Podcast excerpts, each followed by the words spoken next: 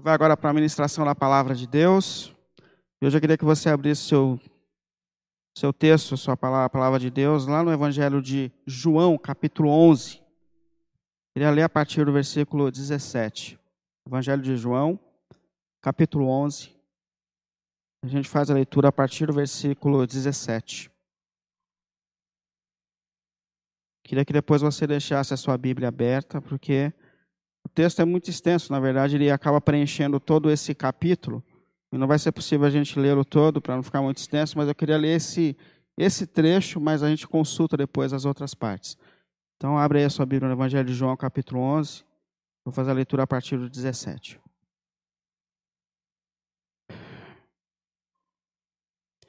Ao chegar Jesus, verificou que Lázaro já estava no sepulcro havia quatro dias.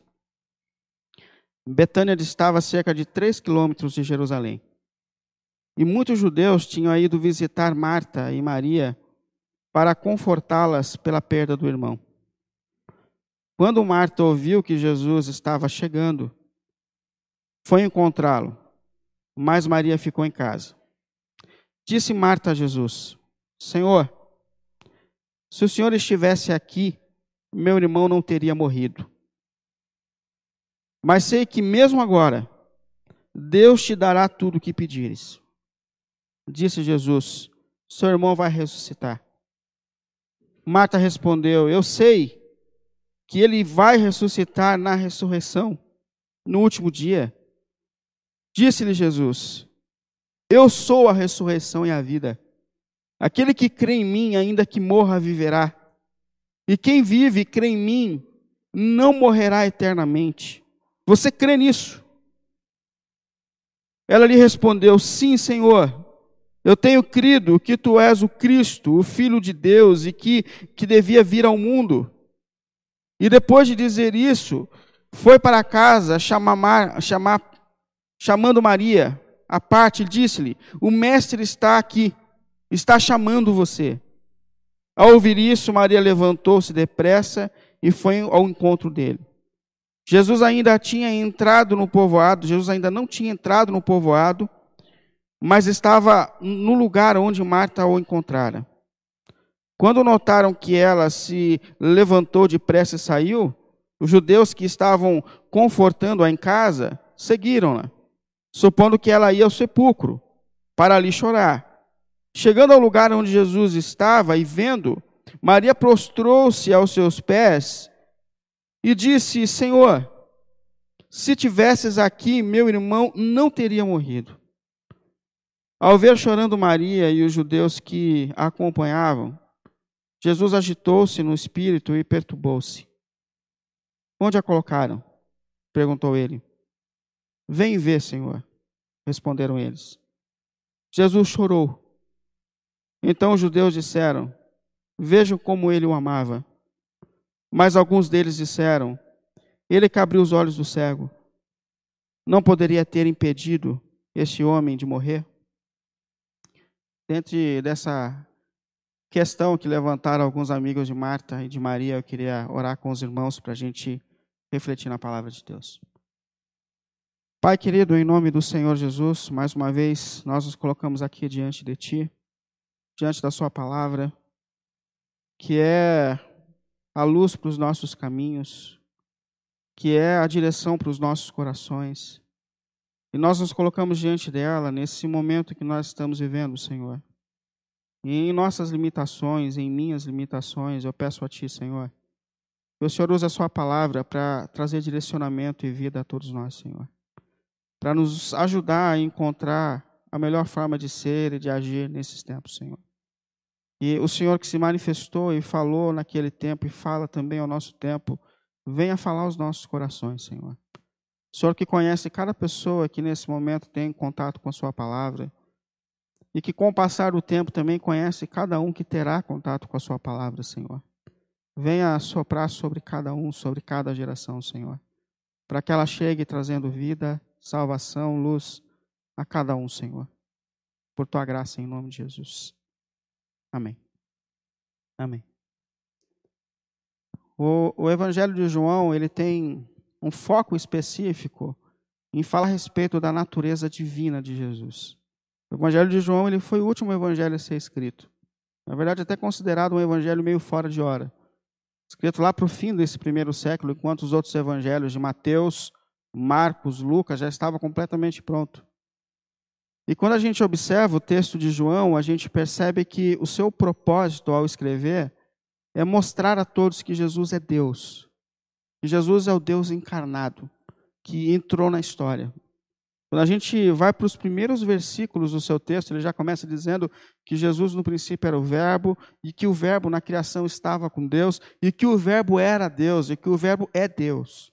Então, tudo que ele escreve, ele escreve para direcionar a consciência de todos nós que Jesus, esse que entrou na história, que entrou na nossa história, é o próprio Deus, Criador dos céus e da terra, que entrou na natureza humana, que assumiu a natureza humana e que veio a esse mundo nos encontrar e nos salvar.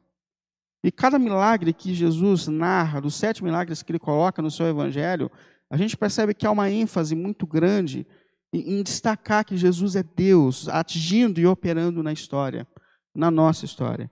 E esse milagre em especial é mais um momento em que João vem narrar, dando ênfase à natureza divina de Cristo, ao poder divino de Cristo se manifestando na história e sobre a história. A gente conhece muito bem essa história de Lázaro e das suas irmãs. Era uma família muito próxima de Jesus, o Senhor. Talvez seja uma das histórias, uma das famílias mais conhecidas da Bíblia. E uma, uma família que morava numa aldeia chamada Betânia também muito conhecida aquela região. Eram três irmãos, Lázaro, Marta e Maria. E eram pessoas extremamente próximas de Jesus. Importante a gente perceber isso. Jesus ele tem pessoas próximas. Jesus não é simplesmente um, um líder de massa. Jesus não é aquele que não conhece o nome daqueles que lhe servem. Não, não. Jesus ele tinha e ele tem pessoas próximas. Ainda tem pessoas próximas de si. Uma casa que Jesus conhecia. E acontece que Lázaro, ele ficou seriamente doente. Imediatamente as suas irmãs mandam um mensageiro ao, ao lugar onde Jesus está, pedindo para que ele venha prestar o socorro necessário nesse momento. Jesus demora um tempo onde está ainda. Quando ele chega à casa de Lázaro, Lázaro já havia morrido há alguns dias. E ele tem que lidar ali com a inquietação das irmãs de Lázaro diante da situação não só da morte do seu irmão amado, mas com a situação da ausência de Jesus num momento tão difícil e importante das suas vidas. Mas Jesus, então, depois de confortá-las, ele vai ao lugar onde, Jesus, onde Lázaro foi sepultado, pede para que eles tirem a pedra do sepulcro. Eles sempre tampavam o sepulcro, porque na lei de Moisés era proibido que alguém tivesse contato com o corpo, com, com o defunto, então eles isolavam os judeus, o defunto, o corpo. E ele pede para tirarem a pedra e dá uma voz de autoridade depois de orar ao Pai, mandando que Lázaro levante e venha para fora. E Lázaro ouviu a voz de Jesus e imediatamente voltou, voltou a viver. E aqui a natureza divina de Cristo, ela acaba sendo revelada de algumas formas. Primeiro que a gente percebe aqui é que Jesus é Deus mesmo nos momentos difíceis da vida, mesmo diante dos momentos desafiadores. Interessante a gente observar como Jesus recebe essa notícia da enfermidade séria de um amigo amado dele. E uma das grandes evidências desse texto é dizer que Jesus amava aquela família, que Jesus tinha um sentimento especial por aquelas pessoas. E quando Jesus recebe a notícia é, de que seu amigo amado é, está, está sofrendo, está morrendo, ele não mostra nenhum abalo em relação a isso. Se você olhar aí no versículo 14, aliás, no versículo 4, que a gente não leu, do texto de João, capítulo 11, mostra a reação de Jesus diante dessa notícia. Quando chega esse mensageiro das irmãs de Lázaro para dizer a ele que o, o irmão delas estava urgentemente, seriamente doente e precisava do socorro de Jesus. Ao ouvir isso, ao ouvir o recado, versículo 4, Jesus disse: Essa doença não acabará em morte. É para a glória de Deus, para que o Filho de Deus seja glorificado por meio dela. Ou seja, Jesus ele tem total domínio da situação. Jesus não fica abalado com essa má notícia. Mesmo sendo pessoas que ele ama e que ele conhece, Jesus aqui não perde a estrutura, ele se mantém íntegro. Inclusive, ele afirma aqui que essa, essa dificuldade que essa família passaria, esse momento difícil que, que esses irmãos queridos estavam passando, de alguma maneira traria glorificação ao nome de Deus. Que, que depois de passarem por esse momento desafiador, difícil, o nome de Deus seria glorificado na vida daqueles irmãos que ele amava, na vida dos seus discípulos. E, e, é bem curioso isso, porque sempre que a gente passa por momentos difíceis, a gente não, não reflete muito bem. A gente é melhor para contar a história do que para viver a história. Em algum momento depois a gente senta para falar o que a gente viveu. E quando a gente senta para falar dos momentos difíceis que a gente passou, a gente sempre percebe a presença de Deus em cada momento, em cada situação. Que, que em cada detalhe Deus agiu por meio de uma pessoa, que Deus abriu uma porta, que Deus, que Deus trouxe alguém, que Deus trouxe uma palavra, que Deus trouxe socorro e que depois de toda a luta, mesmo que isso não tenha tomado o rumo que a gente esperava, a gente acaba glorificando a Deus. Se a gente persiste na nossa fé, a gente glorifica a Deus, percebendo que Deus estava presente e agindo a cada momento e a cada instante. A gente sempre percebe isso depois das nossas lutas, que a mão de Deus estava em cada detalhe. E Jesus sabe, ele está mostrando que ele sabe que depois daquele momento, depois daquela fase difícil, o nome de Deus seria glorificado naquela família e percebido de uma forma ainda mais profunda. Agora, é importante a gente perceber que antes de, de perceber efetivamente essa mão de Deus, é necessário que a gente passe por um tempo, que a gente espere. Que, que esse tempo de Deus, mais uma vez, é algo pedagógico, onde Deus está tratando, vendo, em meio a todo esse tempo.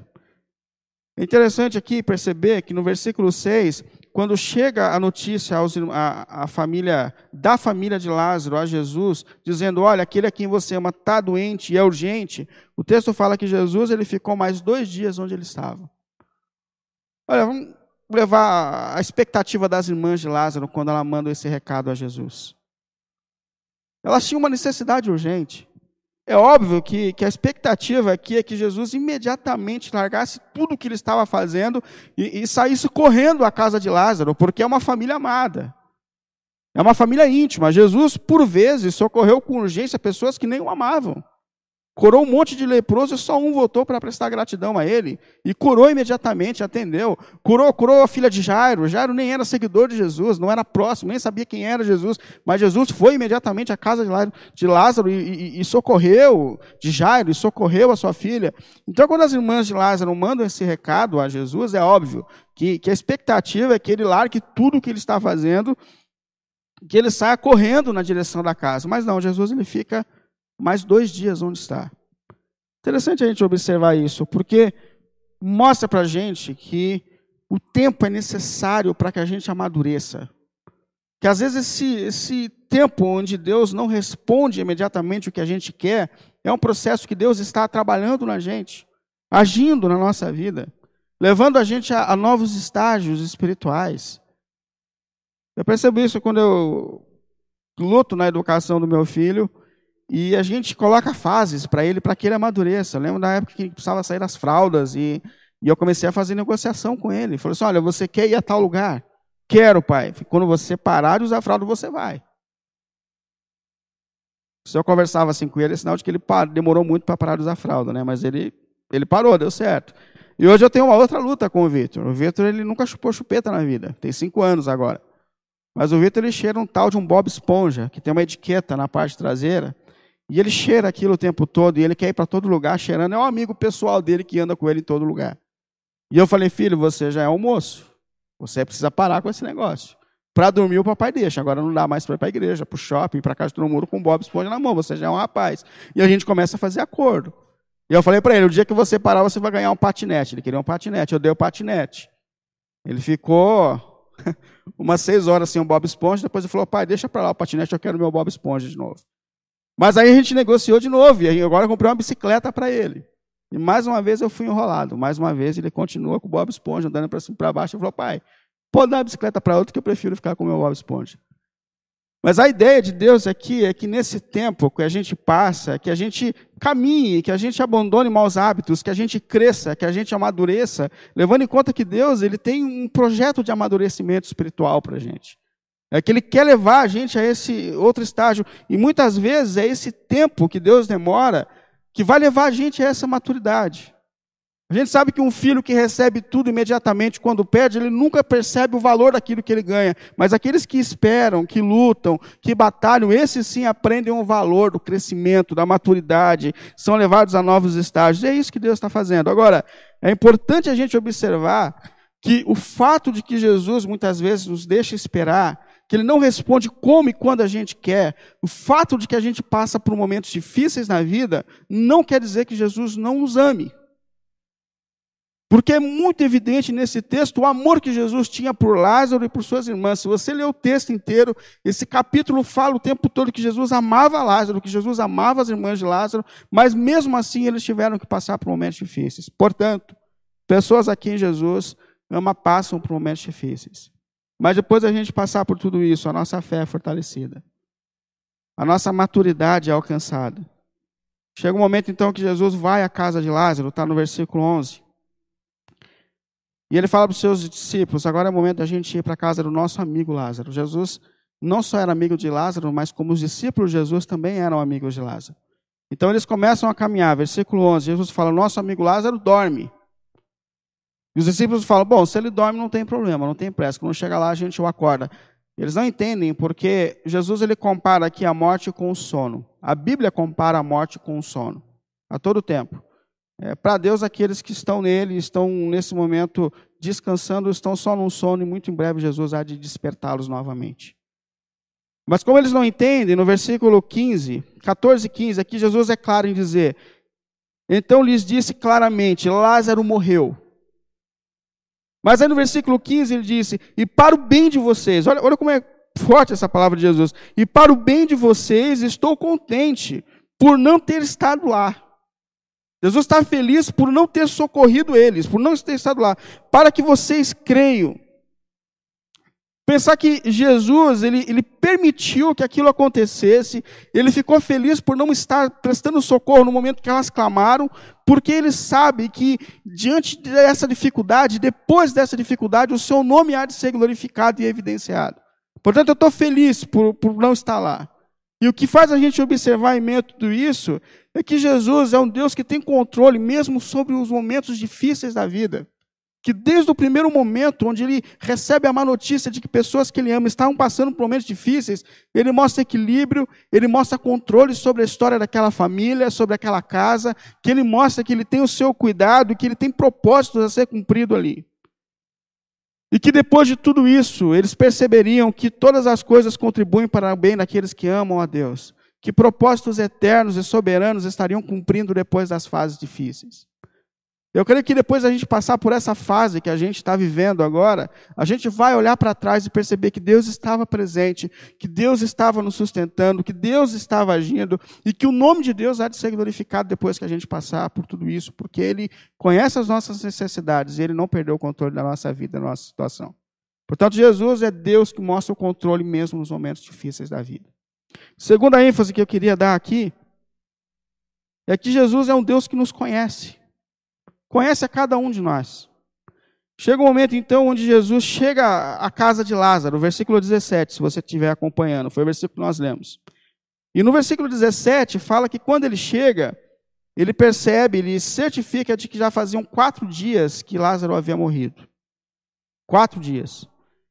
E, e que nesse período, se você continuar lendo o texto, versículos 18 e 19, muitos judeus eles foram à casa de Marta de Maria para prestar a elas conforto, socorro, para chorar com elas nesse momento difícil. Que mostra que elas eram pessoas conhecidas, essa família era muito conhecida dentro daquele contexto. E chega o momento então de Jesus ele ter um encontro com as irmãs de Lázaro, que estavam enfrentando esse momento difícil, que não só enfrentaram a morte do irmão, mas também tinham que enfrentar a ausência de Jesus nesse momento tão difícil das suas vidas. E a primeira aí, o encontro de Jesus é a Marta, versículo 20 e 21. E é interessante a gente observar as palavras de Marta quando ela tem esse encontro com Jesus. Disse Marta a Jesus: Senhor, se estivesses aqui, o meu irmão não teria morrido. Se o Senhor estivesse aqui, o meu irmão não teria morrido. De certa forma, ela está dizendo: Senhor, se, se o Senhor tivesse agido na hora certa, no momento certo, Naquele momento que nós clamamos a Ti, o Senhor podia ter socorrido a gente. Mas olha o que o seu tempo, a sua falta de ação trouxe para a gente. Olha a situação em que nós estamos agora. E, e esse sentimento aqui de Marta, ele acaba demonstrando um, um, sentimento que todos nós temos, porque nós também temos essa, em algum momento essa sensibilidade de que faltou a presença de Deus naquela hora certa, naquele momento certo. A gente também tem essa sensação de que Deus já devia ter agido diante de algumas questões antes do que do que a gente do que do que tem agido, do que agiu. A gente, por várias vezes na vida, tem esse momento de, de confusão a respeito do tempo de Deus. E ela está dizendo, Senhor, se eu tivesse agido no momento e na hora certa, a gente não ia estar tá enfrentando esse momento que nós estamos enfrentando. Mas mesmo assim, ela ainda demonstra fé. Porque no versículo 22, ela disse: Mas eu sei, Senhor, que mesmo agora, isso é, mesmo diante do caos, Deus dará tudo o que pedires. Mesmo diante da sua inquietação pela falta de ação de Jesus, ela mostra que Jesus ainda poderia trazer mudança e transformação à sua vida. E Jesus ele começa então a motivar a fé dela. Ele entra com ela nesse caminho de fé. Versículo 23, disse-lhe Jesus: O seu irmão vai ressuscitar, ou seja, ele vai voltar à vida. Você crê que eu posso mudar? Você quer que eu possa transformar a situação? Você está certo, eu posso mudar. O seu irmão vai ressuscitar. Aí ela pega no versículo 24 e ela faz uma coisa que nós muitas vezes temos o hábito de jogar sua expectativa só para o fim. Porque ela fala no versículo 24: Sim, Senhor, eu sei que no fim, que na ressurreição dos justos, o Senhor há de levantar o meu irmão. Eu sei que, que lá no novo céu, na nova terra, a gente vai se reencontrar e, e apontando para o fim. E às vezes a gente tem esse hábito de achar que tudo que Jesus veio trazer e fazer na nossa vida só aponta para o fim. Mas Jesus disse: Eu vim para que vocês tenham vida e vida em abundância hoje, agora. É, é, óbvio que a plenitude do que a gente vai experimentar está relacionado ao novo céu e à nova terra. Mas existe algo que Jesus tem feito hoje, agora na nossa vida, na nossa casa. Não tenha dúvida disso, que Jesus está agindo e quer agir hoje, agora. Agora. Por isso que ele confronta essa, esse posicionamento de, Mar, de Marta e o nosso posicionamento no versículo 25, dizendo: Disse-lhe Jesus, palavra de Jesus, eu sou a ressurreição e a vida. Aquele que crê em mim, ainda que morra, viverá. E quem vive e crê em mim, não morrerá eternamente. Você acredita nisso? Uma das coisas mais importantes nessa, nessa expressão de Jesus é ele dizer: não é que eu trouxe vida, eu posso devolver a vida. Ele fala: eu sou a vida. Jesus é o autor da vida. E, e, Jesus não simplesmente traz algo sobre nós, Ele é. E onde Jesus está, onde Jesus é aceito, onde Jesus entra, Ele traz vida, Ele traz transformação, Ele traz renovação, Ele traz libertação, salvação, porque Ele é, Ele é o autor da vida, Ele é a própria vida. Portanto, se Jesus entra na tua casa, entra na tua família, entra na tua vida, no teu coração, ele não simplesmente pode mudar, mas ele é a sua mudança, ele é a sua nova vida, ele é o seu novo caminho, ele é a sua salvação. E Jesus está confirmando isso, creia que é para hoje, que existem coisas que eu estou fazendo hoje, agora. Se você abrir de fato a sua vida, o seu coração, existem coisas que eu estou fazendo hoje na sua vida, na sua história, na sua família. Deixa eu entrar, deixa eu invadir a sua vida. E você vai perceber como eu trago transformação e renovação hoje, agora. Se coloque diante de mim, Jesus está dizendo. Isso são as palavras de Jesus diante de Marta. E ele reforça a sua fé, a sua convicção. E depois de, de motivar Marta, ele pede para que ele chame agora a outra irmã, que é a Maria, que ainda não tinha se encontrado com o Senhor. Versículo 28. E Marta foi chamá-lo, diz o texto.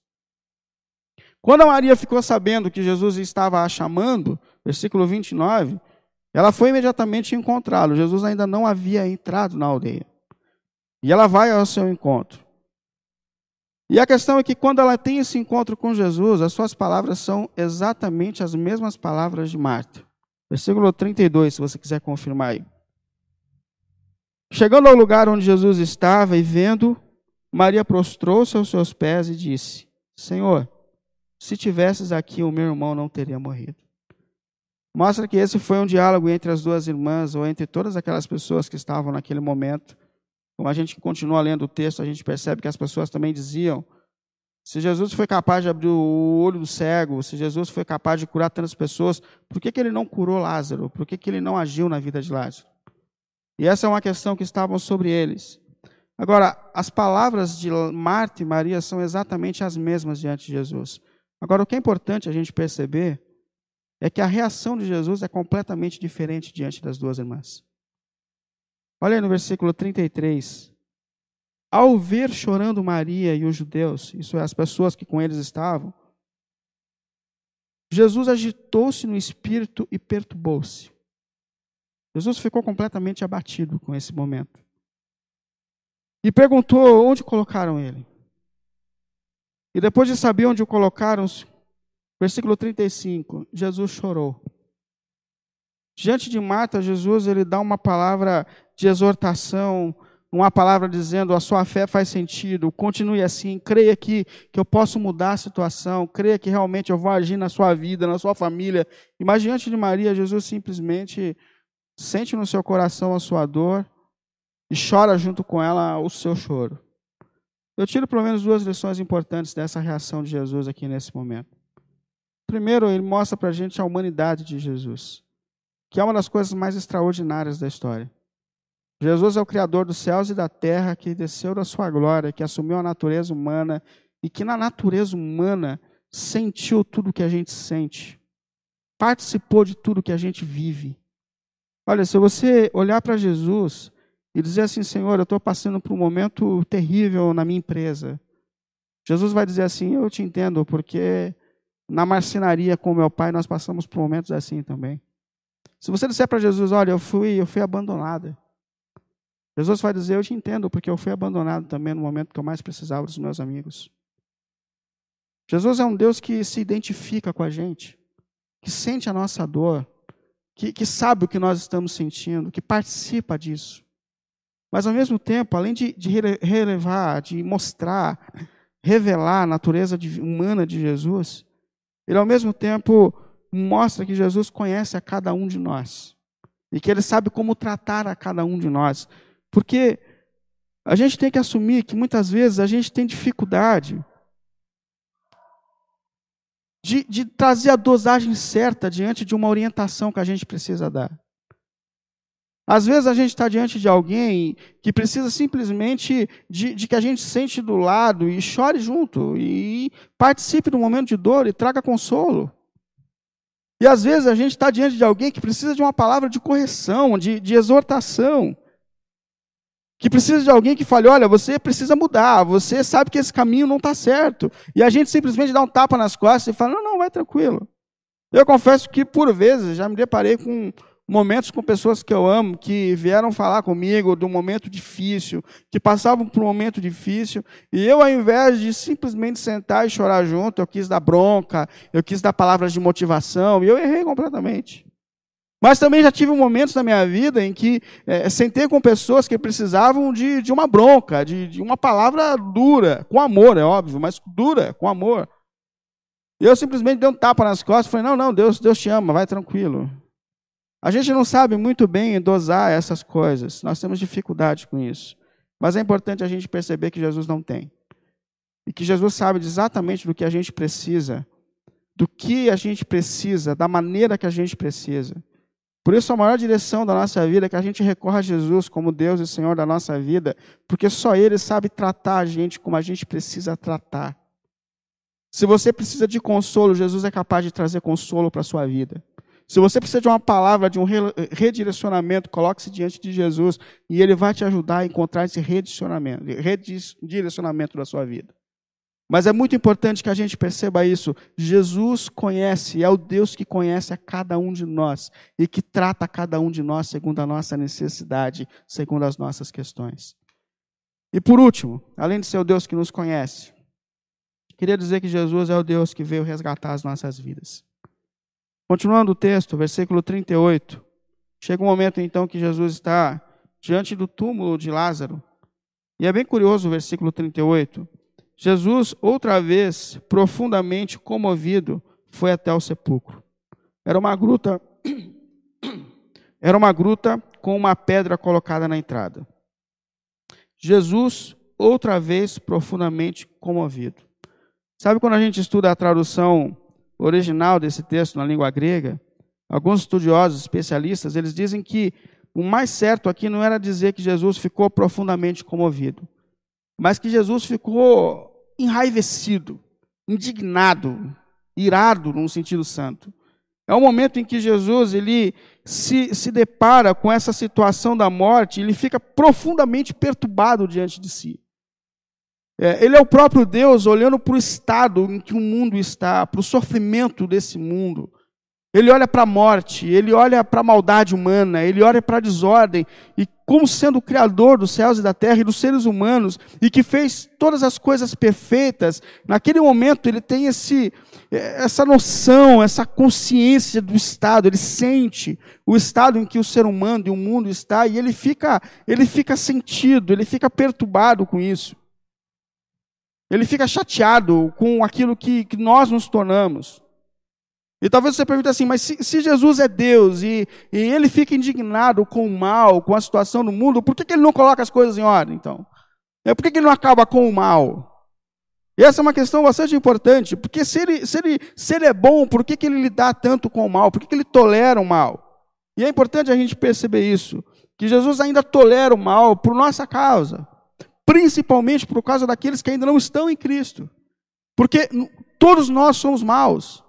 Todos nós somos egoístas, todos nós temos problemas existenciais, todos nós de alguma maneira provocamos o mal, mas Deus, ao invés de simplesmente é, acabar com a nossa existência, para que o mal acabe, Ele decidiu antes tentar resgatar-nos de volta para Ele por meio de Cristo e por meio da cruz.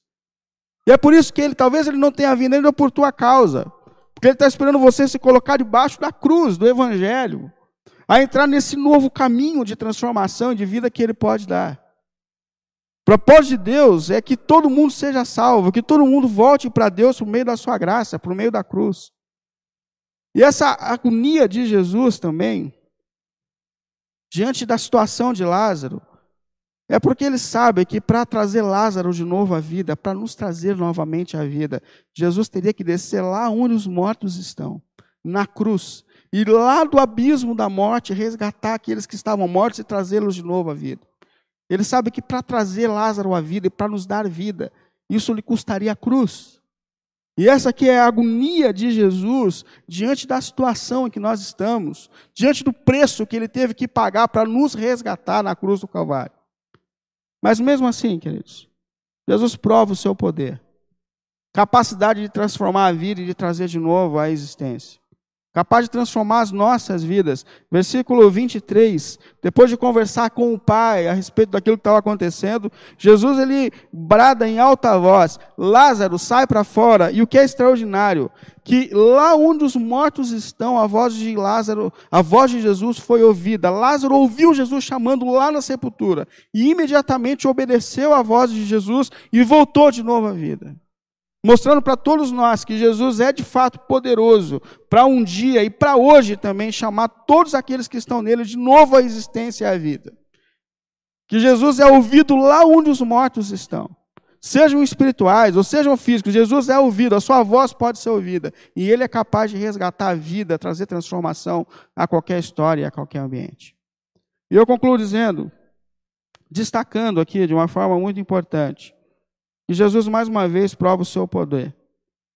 Como Deus soberano sobre a nossa vida e sobre a nossa história. Que Jesus, Ele é o Deus que é Deus mesmo nos momentos difíceis da nossa história e da nossa vida. Eu tenho certeza, como a gente vê nesse texto, que no fim de tudo isso, nós vamos olhar para Deus e glorificar o seu nome, na certeza de que todas as coisas cooperam para o bem daqueles que amam a Deus. De alguma maneira a gente vai perceber que Deus está cumprindo o propósito dos eternos e soberanos, porque Ele não perdeu o controle. Ele é o Senhor da história e da nossa história. A gente olha para tudo isso e percebe que Jesus é o Deus que nos conhece. E mais uma vez eu te digo, Jesus conhece você e sabe como tratar você. Ele sabe de onde você precisa ser tocada, tocado. Por isso coloque-se diante dele. Às vezes a gente busca tantas pessoas, tantas vozes, mas coloque-se diante de Jesus que conhece, que sabe onde como você precisa ser tocado nesse tempo. E deixa Ele como Senhor da sua vida, colocar a sua vida em ordem. Trazer em ordem os seus sentimentos, o seu coração. Mas é bom a gente perceber que Jesus, Ele é aquele Deus que veio trazer de novo para a gente a vida. E que pela cruz, pelo seu sacrifício e graça, Ele pode sim chamar todas as coisas da existência. Ele pode restaurar, Ele pode transformar, trazer sobre nós um novo caminho, um novo sentido para a nossa existência. Portanto, creia em Jesus como Senhor absoluto sobre a sua vida e sobre a história, que te conhece de uma forma pessoal. Que assim como ele amava Lázaro, os seus irmãos, ele ama você também. E que ele trata você de acordo com a sua necessidade, com a sua questão. Porque ele é Deus, Deus presente, mesmo nos momentos difíceis. Deus que nos conhece e que Deus que veio restaurar a nossa vida e nossa história. Que toda glória, que todo louvor sejam dados a Jesus Senhor absoluto da nossa vida e da nossa história. Que a sua divindade, a sua glória sejam sentidos e percebidos em nós. Por sua graça, por seu amor. Em nome de Jesus. Amém? Vamos orar, Jesus, Senhor e Deus. Deus e Pai, em nome do Senhor Jesus. Deus que invadiu a nossa história, Deus que invadiu a nossa vida. Que a sua glória e o seu poder sejam vistos e percebidos entre nós, Senhor. Que a sua voz, Senhor, que ultrapassa as barreiras da morte, que pode ser ouvida onde não há mais vida, Senhor. Seja nesse momento manifestada sobre os nossos corações e sobre as nossas mentes, Senhor. Pelo nome do Senhor Jesus Cristo, Deus Pai. Ecoa a voz de Cristo, trazendo vidas, vida a lugares adormecidos, Senhor. Ecoa a sua voz, Deus querido, sobre corações adormecidos, sobre mentes adormecidas, Senhor. Faça o milagre, Senhor, da renovação, da transformação nesse tempo, Senhor.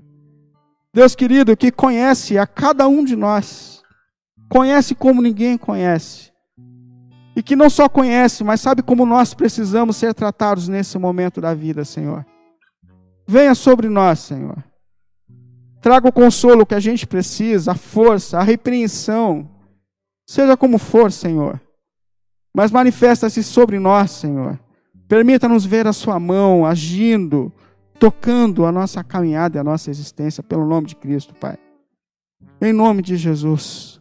O Senhor que veio devolver a Sua criação à vida, que invadiu a história, Senhor, que invadiu a nossa história, Senhor. Toca-nos de uma maneira poderosa e especial nessa manhã, Senhor. Permita-nos ver a Sua divindade, a Sua glória, Senhor. Entre nós, entre as nossas casas e famílias, Senhor.